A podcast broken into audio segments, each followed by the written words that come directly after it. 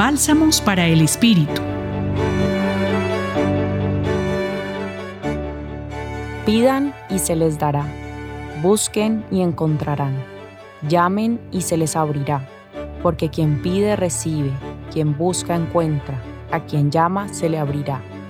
Así inicia el Evangelio de hoy, de la comunidad de Mateo capítulo 7 versículos del 7 al 12.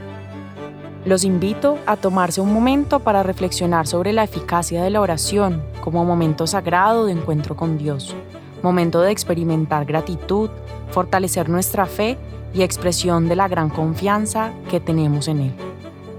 Podemos preguntarnos hoy por la manera en que oramos. ¿Qué pedimos? ¿Somos conscientes de lo que pedimos a Dios?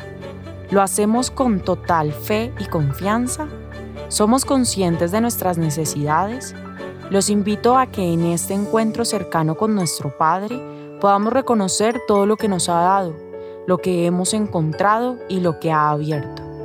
Quizá no sea lo que hemos pedido, buscado o llamado, reconociendo así que en su tiempo perfecto nos ha dado lo que realmente necesitamos, aunque en algunas ocasiones nos cueste entenderlo.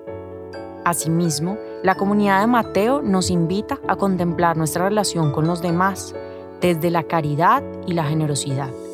Así como valoramos y es tan sagrada nuestra relación con Dios, nos dice, ¿quién de ustedes si su hijo le pide pan le da una piedra? ¿O si le pide pescado le da una culebra? Pues si ustedes, que son malos, saben dar cosas buenas a sus hijos, ¿cuánto más dará el Padre del Cielo cosas buenas a los que se las piden? Por ello, en este momento los invito a recordar cuál ha sido o será esa acción que haga la diferencia. Que todo aquello que entregamos o deseamos entregar sea también lo que recibiremos como dice el Evangelio, mencionando la regla de oro. Por tanto, traten a los demás como quieren que los demás los traten. En esto consiste la ley y los profetas.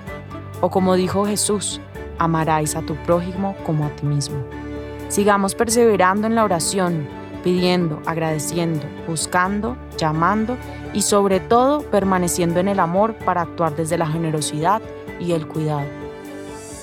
Los acompañó en la reflexión de hoy Laura Rodríguez Cardona del Centro Pastoral San Francisco Javier de la Pontificia Universidad Javeriana.